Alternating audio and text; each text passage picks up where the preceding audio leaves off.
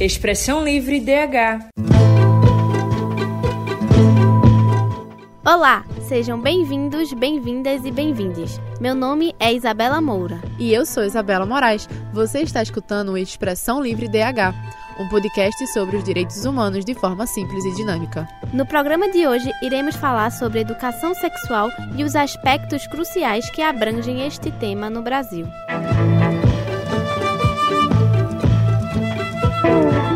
Durante o século XX, a educação sexual era marcada por tabus e falta de informação. No Brasil, a educação sexual até a década de 80 era um assunto ignorado pela sociedade, mas a partir dos avanços das últimas décadas ficou mais abrangente entre os jovens e se incluiu no currículo escolar.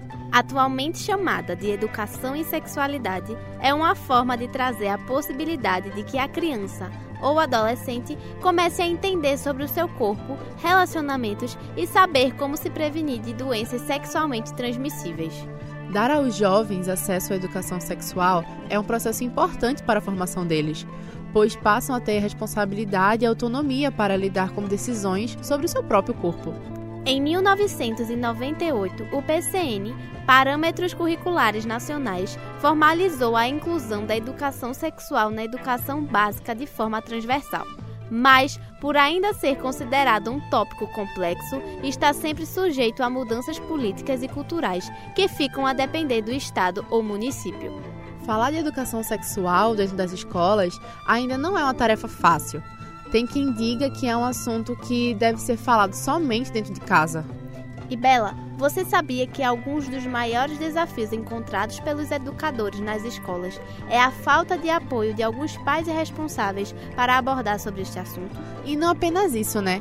a resistência de grupos conservadores, a falta de formação adequada de professores e, principalmente, a necessidade de lidar com a diversidade cultural e religiosa do país também são um dos fatores que dificultam essa discussão em sala de aula. A própria Unesco, Organização das Nações Unidas para Educação, Ciência e Cultura no Brasil, defende a educação sexual e diz que aprofundar sobre o debate da sexualidade e do gênero contribui para uma educação mais inclusiva e de qualidade. Não se trata somente de transmitir a informação, mas também a necessidade de criar um ambiente seguro para que os jovens se sintam à vontade para discutir sobre temas delicados e complexos. Por isso, é essencial a participação da família quando o assunto for educação sexual. No entanto, nem toda família é fácil de falar sobre isso cerca de 70% dos abusos sexuais contra crianças e adolescentes acontecem no ambiente familiar.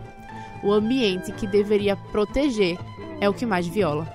Devido ao tabu, muitas famílias não se sentem à vontade de falar sobre este assunto tão relevante com os filhos. E muitas vezes o próprio jovem não se sente à vontade para falar sobre esse assunto dentro de casa. E para entender melhor sobre a importância do papel da família em discutir sobre educação sexual dentro de casa com os jovens, acompanhe agora a reportagem de Laura Carvalho.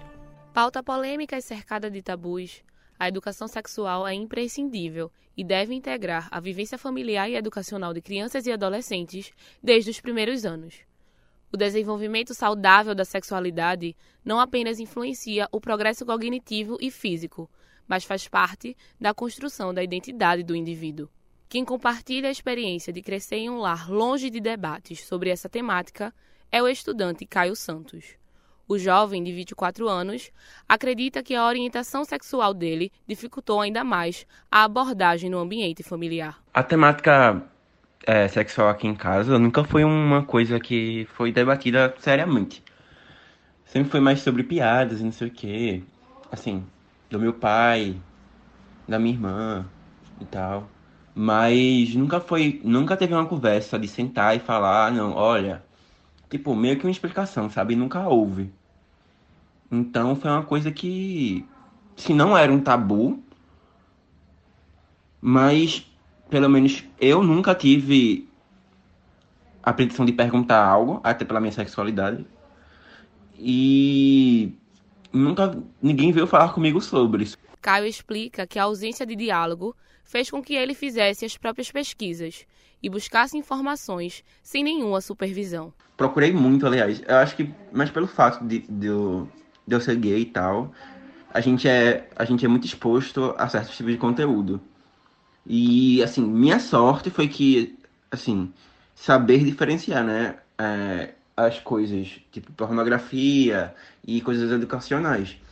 Porque você pode. Você, é muito perigoso você cair nesse mundo da internet procurando certas coisas, porque tem um link para tudo. Então, você pode ap aprender algo errado ou cair em alguma mentira. Então, muitas coisas do que eu li é, foram, foram essenciais para o desenvolvimento, meu desenvolvimento sexual, no caso, né? Crianças e adolescentes do mundo todo sofrem com a falta de conhecimento e ficam expostos a riscos e experiências traumáticas durante o processo de amadurecimento pessoal. Pensando nisso, na casa da empresária e professora Sandra Lopes, a realidade é bem diferente da de Caio. Ela tem uma filha de 12 anos e desde muito cedo introduziu essa discussão no cotidiano da família. O meu diálogo sobre sexualidade com minha filha é, iniciou, eu acho que ela tinha, dentre assim, final dos oito anos para início dos nove anos, quando ela começou a visualizar a condição do, do, do ato sexual, da visualização é, de, de, de, de, sexos é, opostos ou iguais é, é, se relacionando, na concepção de estar junto. E aí eu comecei a fazer uma abordagem falando sobre a condição da sexualidade na homossexualidade, num casal hétero, de como isso acontece, para que quando ela visualizasse, ela não achasse aquilo ali algo fora do entendimento dela. Então eu fui apresentando gradativamente, explicando de uma forma assim tranquila, é, para que ela não tivesse nenhuma rejeição. Sandra acredita que a educação sexual deve ser incorporada à dinâmica familiar de maneira suave e espontânea. Assim, a criança cresce com informações fundamentais para o desenvolvimento humano. Quando a gente fala de sexualidade, a gente fala de vida.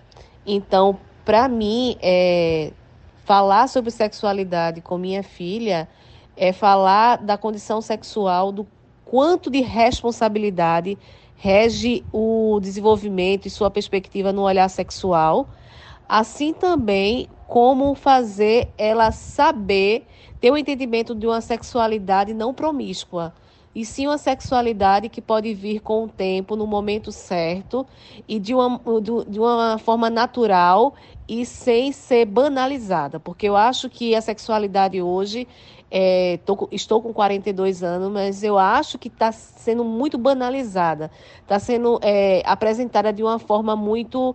É, ah, isso é, isso, é, isso é normal, isso é simples, e não é. Quando a gente lidar com a condição do corpo, e corpo e mente, que é sexualidade, a gente tem que ter um trato mais diferenciado ao se relacionar com isso. Os pais ou o núcleo familiar são o primeiro modelo comportamental para os filhos mas em meio a diferentes realidades, não são todos que podem desfrutar de um diálogo informativo. Para compreender os impactos da falta de diálogo sobre esse tema, a psicóloga Érica Cavalcante detalha as questões que podem surgir durante esse caminho.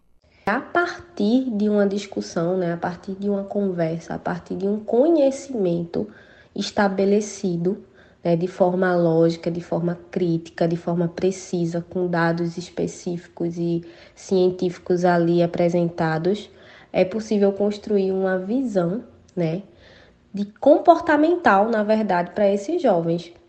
Porque dependendo da cultura desse jovem, né, da cultura da família desse jovem, algumas ideias distorcidas sobre educação sexual, elas podem ser plantadas ali. Então é muito importante que o jovem ele tenha uma é, uma informação, né, correta sobre educação sexual e a partir disso ele vá construindo a sua visão, estabelecendo seus valores e as suas preferências.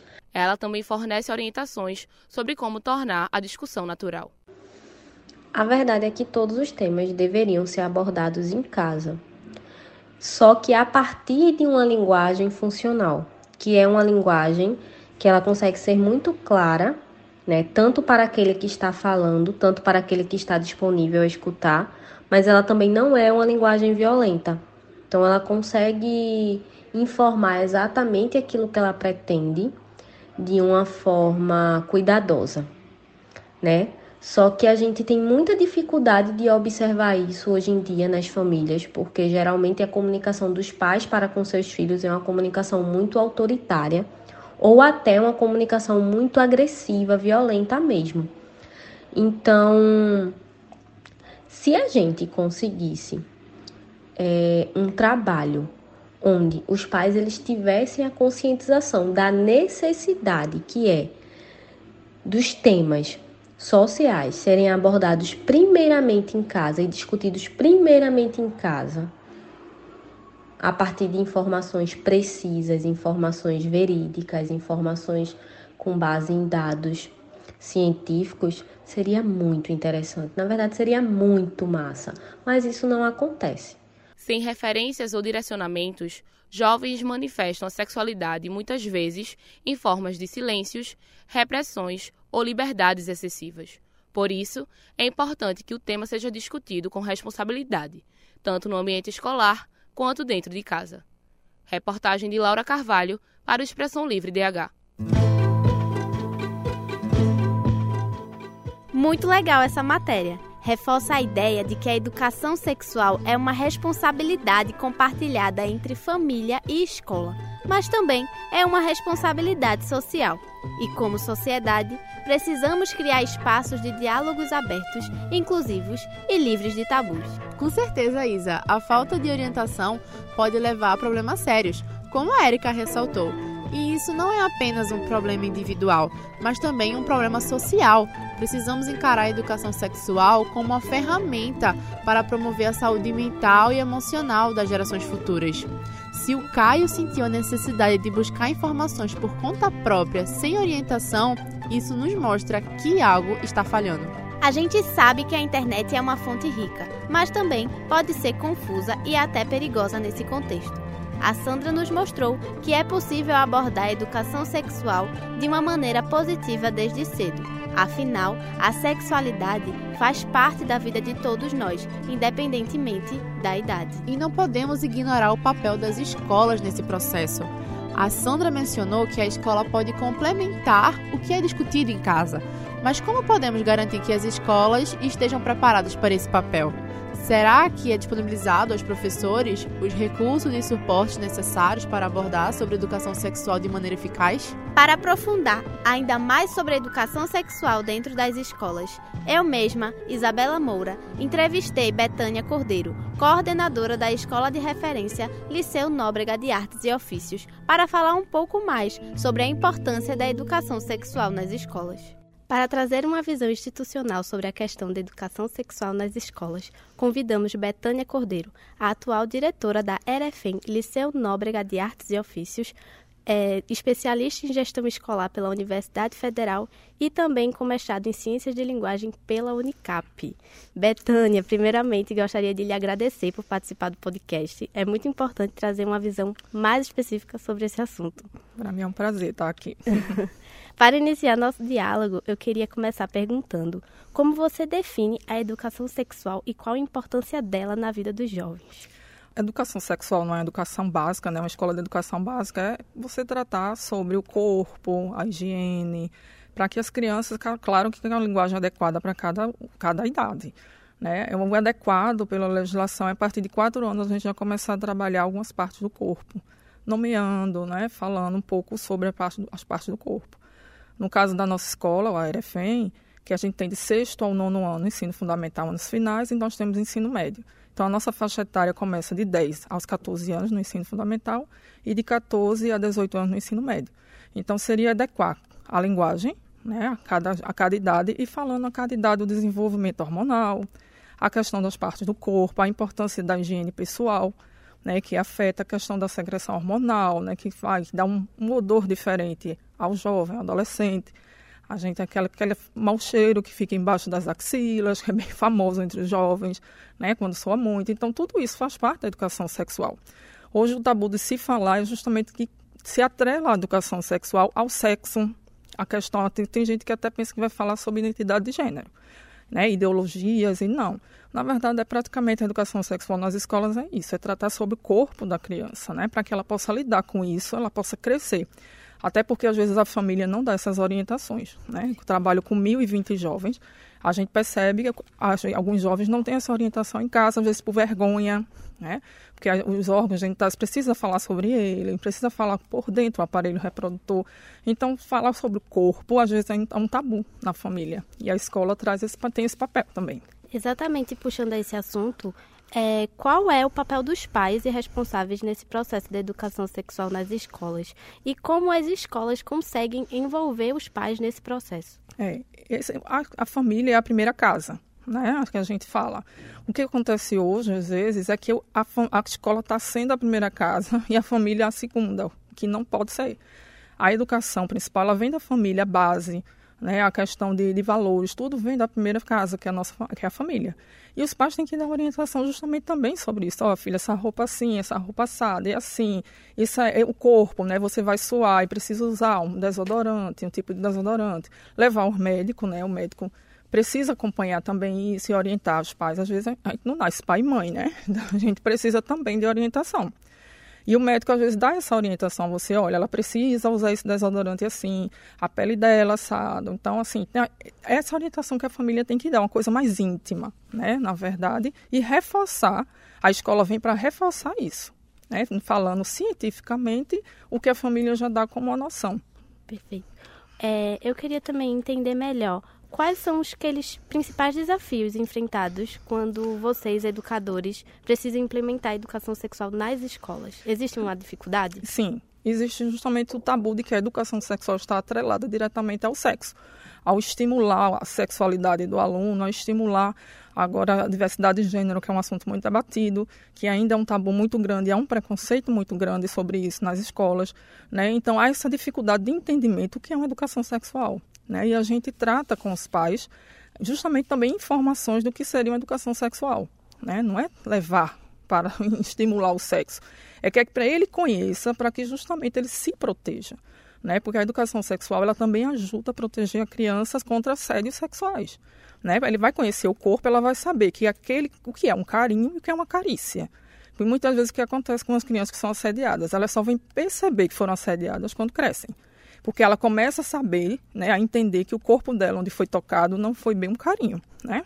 Então aí vem todo aquele trauma e a educação sexual ela vem sanar isso, ela ajuda a sanar, porque ela conhece o corpo, ela vai saber distinguir o que é bom, né, o que é o carinho e o que é carícia. E principalmente porque esses assédios vêm dentro da família.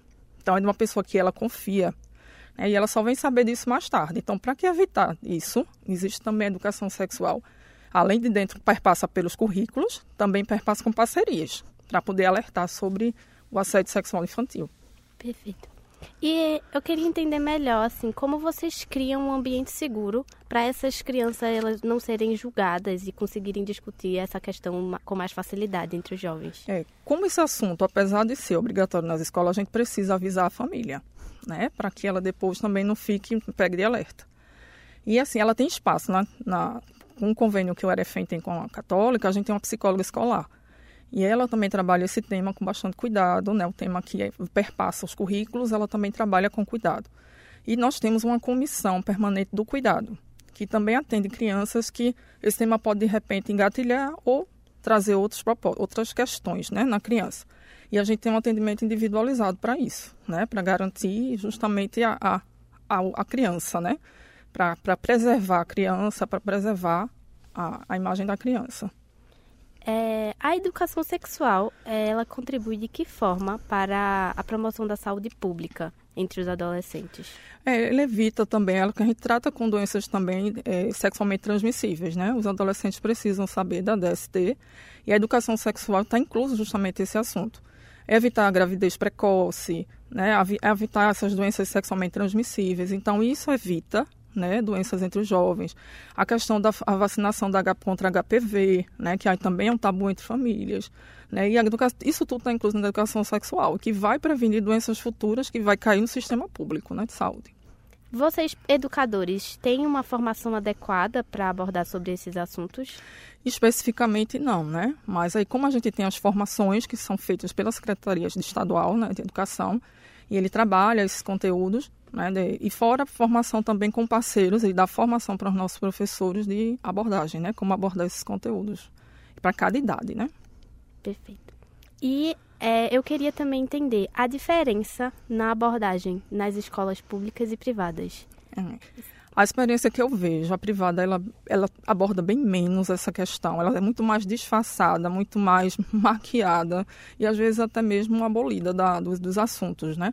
Como a questão da higiene pessoal, algo primordial, né, que é uma coisa biológica que o adolescente passa. E às vezes eles mascaram, eles maqueiam por não trazer, para não trazer polêmica. Né? Eu já vejo na escola pública não. Como a gente tem uma matriz curricular obrigatória, né, do ensino formal, a gente aborda, acho, com menos dificuldade, né? Com menos tabu. As famílias vão falar, vão, mas a gente está ali acompanhada, está com a lei, está com um programa, está com o currículo, né, que a gente precisa trabalhar. E na privada, não. A privada, ele segue muito delicado, esse assunto é muito mais delicado do que na escola pública. Super importante essa entrevista com Betânia, né, Isa? Explicou perfeitamente o quanto que é necessário a presença da educação sexual desde os anos iniciais da criança. Isso mesmo. Por ser um assunto delicado, deve ser tratado com clareza e de forma direta, desde cedo, para que a criança entenda desde nova o que pode ou não no direito do seu corpo. E falando em direitos, devemos destacar que a educação sexual desempenha um papel importante na promoção da igualdade, do respeito e da aceitação das diferentes orientações sexuais e principalmente quando é mencionada a relevância da escola como um ambiente diversificado. E para trazer um olhar mais crítico sobre a questão do direito à educação sexual no Brasil, confira agora o quadro Dialogando com o advogado, cientista político e professor Manuel Moraes, coordenador da Cátedra Unesco Unicap de Direitos Humanos, Dom Helder Câmara.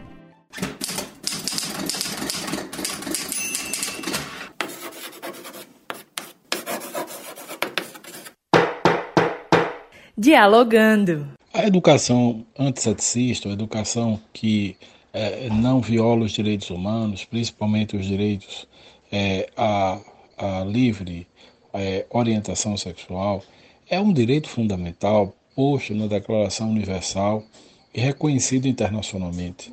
É preciso que a educação seja um espaço protegido, e é, pela Constituição, como um espaço plural, é capaz de fazer com que os educadores e educadores possam construir conteúdos, expressar suas opiniões e, consequentemente, a preparar a juventude para os desafios é, do século XXI. Então, não existe possibilidade de uma, de uma sociedade democrática se a escolha, se a escola não democratiza o acesso à educação pública com qualidade, é, participando e contribuindo na educação e na formação dos alunos e alunas de uma forma plural e democrática. Portanto, a própria educação não saticista é, na verdade, é um resultado da democratização do ensino, da escola e, consequentemente, dos espaços de saberes. É muito importante que as pessoas possam ter a liberdade de construir e de é, efetivamente viver sua sexualidade. E a escola tem que ser um espaço plural. Portanto, na luta por direitos humanos, essa educação está prevista não só na Declaração Universal, nos pactos internacionais de direitos civis e políticos, como também, naturalmente, nos documentos nacionais, como a Constituição da República e a própria LDB. Então, é fundamental que a escola seja um espaço de inclusividade, de pluralidade e de autonomia, para que a população possa crescer e efetivamente refletir sobre a necessária, a necessária e a efetiva defesa da dignidade humana. Muito pertinente essa fala de Manuel, que traz à tona um tópico incrivelmente relevante: a educação sexual como um direito humano e muitas das vezes esse direito nem passa pela cabeça das pessoas. Exatamente, Bela. Além disso, Manuel enfatiza como a educação não sexista está ligada à democratização do ensino, o que é essencial para garantir que ninguém fique de fora de uma educação inclusiva. Para entender um pouco mais sobre o papel da mídia, começa agora o quadro Beabá da Mídia com a jornalista e professora Andréa Trigueiro. Hoje vamos conversar sobre como a comunicação influencia na educação sexual. Oi, Andréa, tudo bem com você? Tudo bem, como é que vocês estão? Tudo em paz. Tudo certinho. Andréia, a partir das suas pesquisas, quais são os principais desafios na comunicação eficaz sobre educação sexual em direitos humanos, especialmente em contextos conservadores? Olha, os contextos conservadores já são problemáticos, né? Porque a gente entende que a educação sexual ela é um dever da família, da escola, da sociedade. E muitas pessoas vão achar que não deve ser a escola, por exemplo, deve ser só a família. Outras vão achar, por exemplo, que não deve ser a família, que isso é assunto para a escola. E aí cada família, com as suas crenças, com as suas crenças limitantes até, vai querer impor um modelo. Mas o fato é que a mídia colabora para isso. Na medida em que não joga luz sobre esse tema, explicando de quem é o papel, né? Cada ator social, qual o papel de cada um deles, o papel da família qual é, o papel da escola qual é, a necessidade de termos educação sexual para as nossas crianças, para entender, por exemplo, sobre permissão quem pode tocar o seu corpo? Onde é que a gente aprende isso? Quem pode, de repente, ver ah, uma criança sem roupa? O que é que a gente ensina para as crianças se um adulto chegar para uma criança e dizer: tira sua roupa, deixa eu ver. Então, veja, essas coisas são tabus e os grupos conservadores são talvez o desafio maior que nós temos no sentido de desmistificar esse tema, conseguir falar sobre esse tema abertamente, sem religião no meio, por exemplo, sem ideologias no meio, porque a educação da criança, a, Constituição diz, é dever de todos. Todos nós devemos cuidar das nossas crianças. Os indígenas têm uma crença que é bastante interessante, que é a aldeia inteira é quem deve tomar conta da criança. Então, as crianças, os curumins nas aldeias, elas são criadas e são orientadas por todas as pessoas da aldeia. A nossa Constituição diz algo parecido, mas a gente não faz isso. A gente diz, não vou me meter na educação de fulano. Quem é o pai é Beltrano, não vou me meter. Então, assim a gente vai criando uma cultura parecida com a cultura que é, eterniza a violência contra a mulher. Briga de marido e mulher, ninguém mete a colher. E assim, dessa forma, as crianças vão aprendendo sozinhas, vão aprendendo na internet, sem orientação, sem entender sobre princípios e valores, sobre autocuidado, sobre sexualidade, sim, porque uma hora ela chega, as crianças crescem e a sexualidade chega para elas também. Então, os grupos conservadores são talvez o nosso maior desafio, porque a nossa mídia também não consegue promover educação né, sobre esse tema para a sociedade como um todo. E aí as crianças são bastante penalizadas. E professora, já que a gente está falando sobre isso, né, a forma como as crianças elas acabam sendo influenciadas, eu queria que você falasse mais um pouco sobre como as mídias sociais e a tecnologia acabam impactando na maneira como a educação sexual chega nas crianças. Educação ou deseducação, né? Por exemplo, eu cresci a vida inteira é, achando que uma relação sexual era essas que a gente vê em filmes que duram três minutos. Alguém grita, a mulher está sempre de um jeito, o homem está sempre do outro. E até que eu entendesse no início da minha vida sexual que haviam outras possibilidades, eu precisei conversar com as minhas amigas, eu precisei. Porque não tinha nem rede social, mas era um tabu. Hoje em dia você tem rede social, você precisa se preocupar com as crianças, porque também elas podem acessar conteúdos precocemente, não é para a idade delas, isso também não é bom. E a gente tem crianças é, nativas digitais sem conseguir usar a internet de forma educativa. Às vezes para acessar conteúdos proibidos, se não há um monitoramento dos pais. Às vezes para trocar conteúdos que não contribuem para essa educação, mas para uma deseducação. Para é, distribuir até fake news a respeito desses temas é, mamadeira de piroca e coisas parecidas. Então, as redes sociais e a tecnologia, né, de um modo geral, de comunicação e de informação, poderiam ser grandes aliados na educação sexual das crianças. Já pensou um joguinho, um game, onde as crianças aprendem de forma lúdica sobre é, o que cada fase da vida traz para a gente, né? Isso seria fantástico. A gente não tem essa preocupação com as nossas crianças. As crianças, quando estão nesse ambiente, elas não são monitoradas né, por muitas vezes.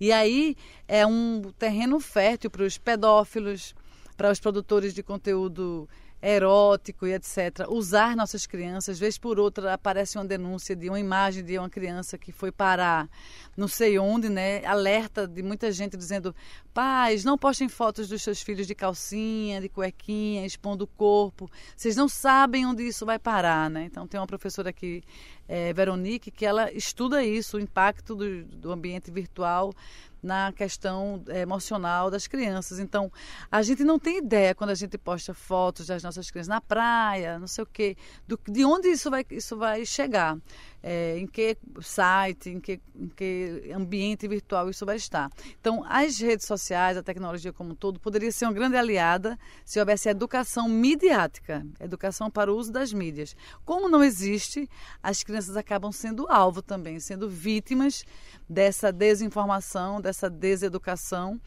e a gente perde uma chance também aí de ter uma, uma geração consciente né, do seu corpo, da sua idade, da sua faixa etária, da sua sexualidade, etc.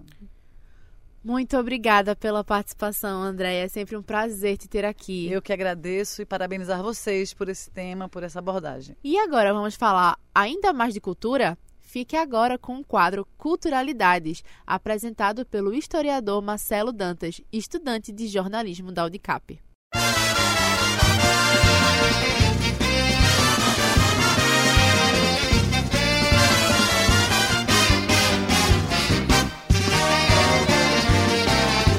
Culturalidades. Olá, ouvintes. Eu sou Marcelo Dantas e esse é o Culturalidades. Nossa conversa de hoje vai envolver dois documentários que nos ajudam a mergulhar no tema educação sexual. Premiado como melhor vídeo educativo no nono Festival Internacional del Nuevo Cine Latino-Americano em Cuba, Sexo na Classe é o nome do documentário que nos mostra que a discussão sobre a educação sexual não é algo que surgiu agora. Afinal, o vídeo é da década de 1980 e mostra que ainda precisamos avançar muito mais. Um aspecto bem interessante do filme é quando perguntam a alunas e alunos o que achariam de ter aula de educação sexual na escola. De maneira geral, os jovens dizem achar importante mesmo que com certo constrangimento na fala, principalmente da parte dos meninos. Quando a pergunta é direcionada a um grupo de alunas que receberam a palestra de um sexólogo, todas elas afirmam que deveriam ter sim mais momentos como esses. O filme, realizado pelo SOS Corpo e pela TV Viva, ainda faz um resgate da construção social e histórica da família e da mercantilização da sexualidade. E você? Já falou de sexo na escola? Eu acho que sim, eu acho que uma orientação sobre educação sexual no colégio é essencial, não só no colégio, como também dentro de casa, né? Porque está havendo muita falta de diálogo com os professores para com o aluno e também dos pais para com os filhos.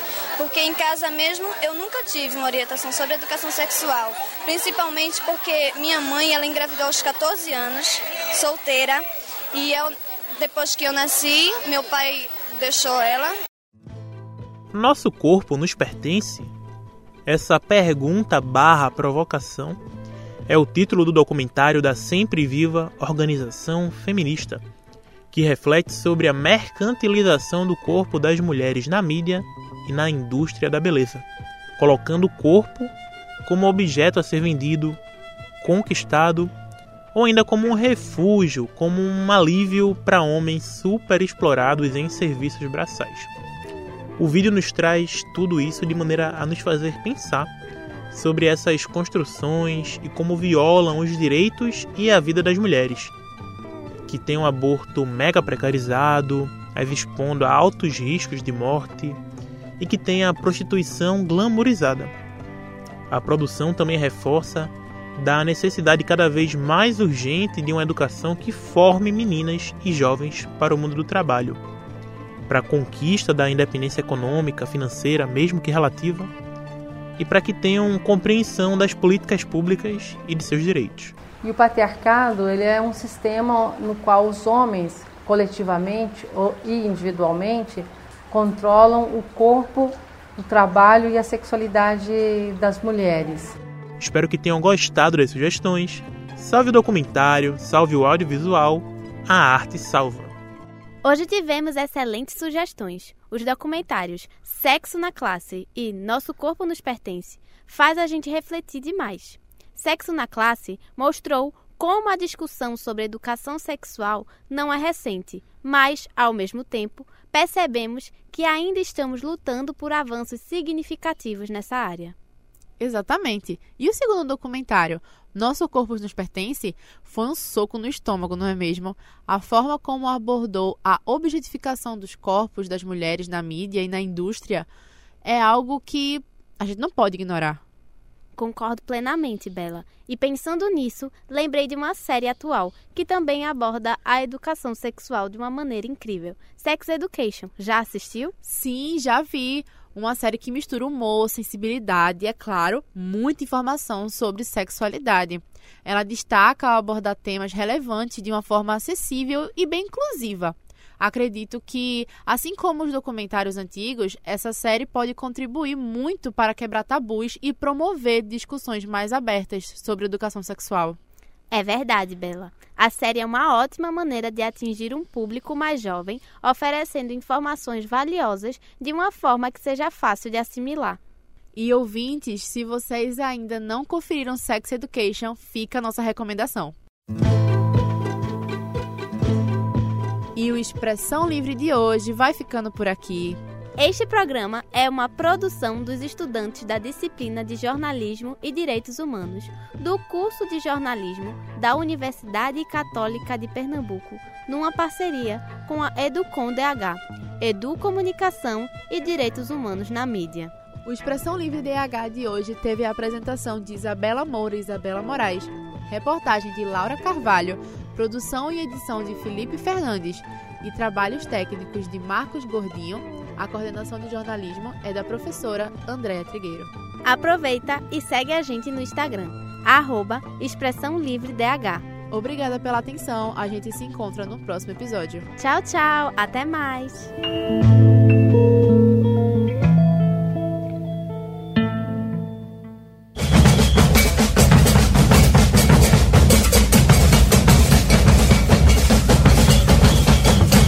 Expressão Livre DH